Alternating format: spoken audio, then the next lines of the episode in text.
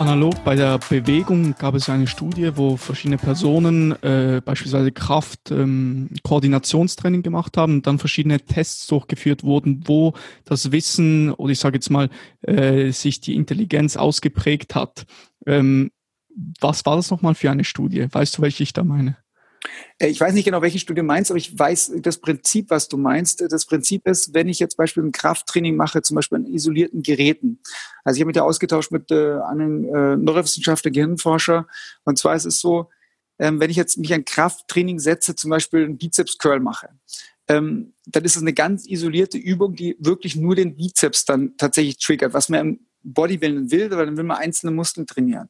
Was aber passiert ist, wenn ich diese Übung mache, die Gehirnaktivität, dann sind nur ganz kleine Gehirnareale tatsächlich aktiviert.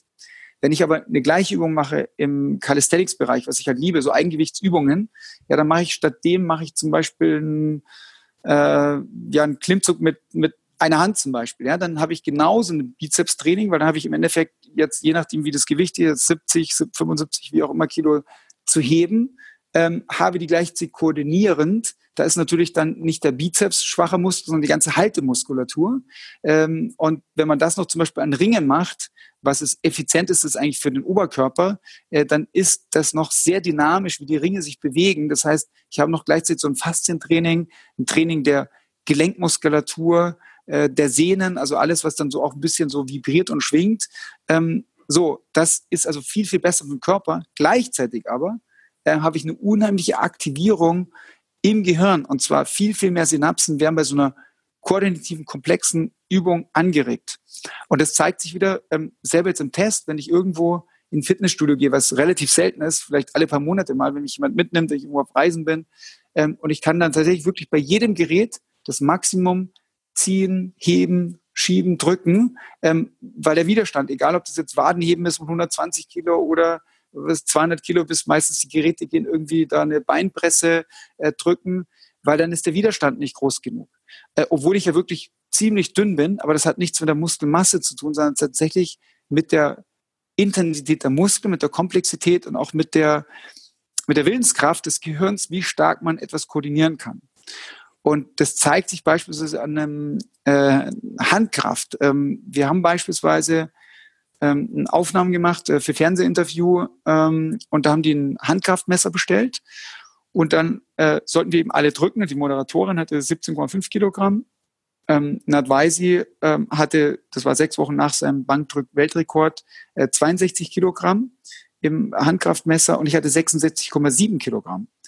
Ähm, ohne tatsächlich also es vorher trainiert zu haben und ohne mhm. ins Fitnessstudio zu gehen. Warum? Weil ich in den Alltag das integriere. Also bei mir hängen schon dann zum Beispiel ähm, ähm, ja die, die Ringe äh, in der Küche beispielsweise, aber eigentlich ist es nur so, hängen sich die Kinder hin, wir hängen uns mal hin oder ich renne halt den Kindern am Arm äh, und sprinte mit denen kurz zur Straßenbahn, äh, in den Kindergarten. Und das ist natürlich so, wenn dann halt 25 Kilo am Arm hast, damit sprintest, ähm, werden halt ganz kurz zum Beispiel Wachstumshormone ausgestoßen.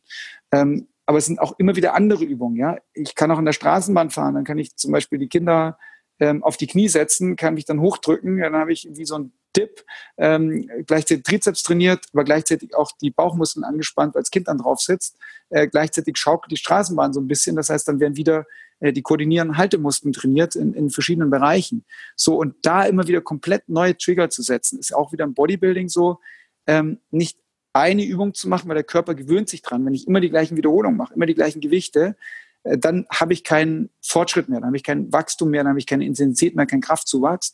Aber wenn ich äh, sozusagen, wie Schwarzenegger sagt, äh, shock the muscle from different perspectives, also wirklich den Muskel nehmen, immer wieder, genau, ja, immer wieder komplett andere Übungen zu machen. Also das ist das, wo der Körper nicht darauf gewöhnt ist und immer wieder sich adaptiert und lernt. Und das ist genau das, man wird nicht lernentwöhnt, sondern geht anders in die Sache ran. Und dadurch hat man einfach ein wahnsinniges Potenzial jetzt auch im, im, im, ja, im Krafttraining, aber auch in jeglichen Sport. Also da sind auch die Dimensionen wieder ja fast unbegrenzt, was man eigentlich machen kann.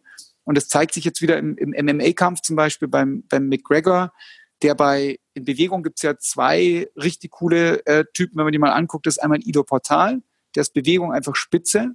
Ähm, der hat äh, ähm, ja den Conor McGregor trainiert.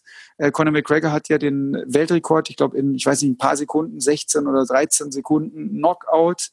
Ähm, und äh, er wurde damals auch Weltmeister, nachdem er mit Ido Portal trainiert hat. Und was er gemacht hat, ist unlang den anderen MMA-Fighter, die zum Beispiel jetzt Thai-Boxen oder irgendwas trainiert hat, ähm, hat er einfach komplett andere Bewegungsmuster Muster über Ido-Portal wie Tierbewegung und sowas eingebaut. Dadurch konnte er andere Bewegungen machen und konnte die Gegner überraschen. Also die kamen aus der Komfortzone raus und da ist wieder dieser Lerneffekt, ja, etwas anders zu machen.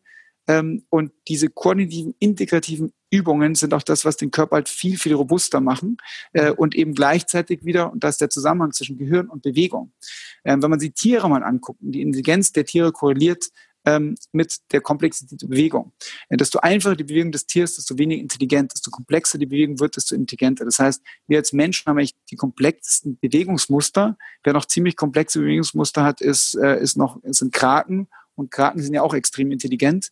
Äh, die sind die schaffen bloß diese Kulturveränderung nicht wie wir, weil sie halt einfach ein sehr, sehr kurzes Leben haben und auch etwas nicht dann an die Generation übertragen können. Ja? Aber ansonsten korreliert eben die Komplexität der Bewegung ähm, tatsächlich auch mit dem, was wir lernen.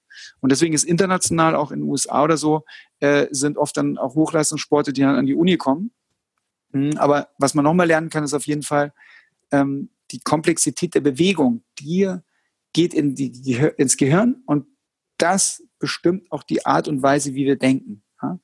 Ähm, und so gibt es einen Einfluss von Denken, von Ernährung, ähm, der sehr, sehr groß ist. Also wo man zum Beispiel Studien hat, je nachdem, was wir jetzt heute Morgen gegessen haben, heute Abend gegessen, mittags gegessen, egal was gegessen haben, das hat Einfluss auf die Art, wie wir denken und die Art, wie wir entscheiden. Ja, und das finde ich alles hochspannend, äh, das eben alles ja, zu lernen, alles zu wissen, finde ich absolut faszinierend.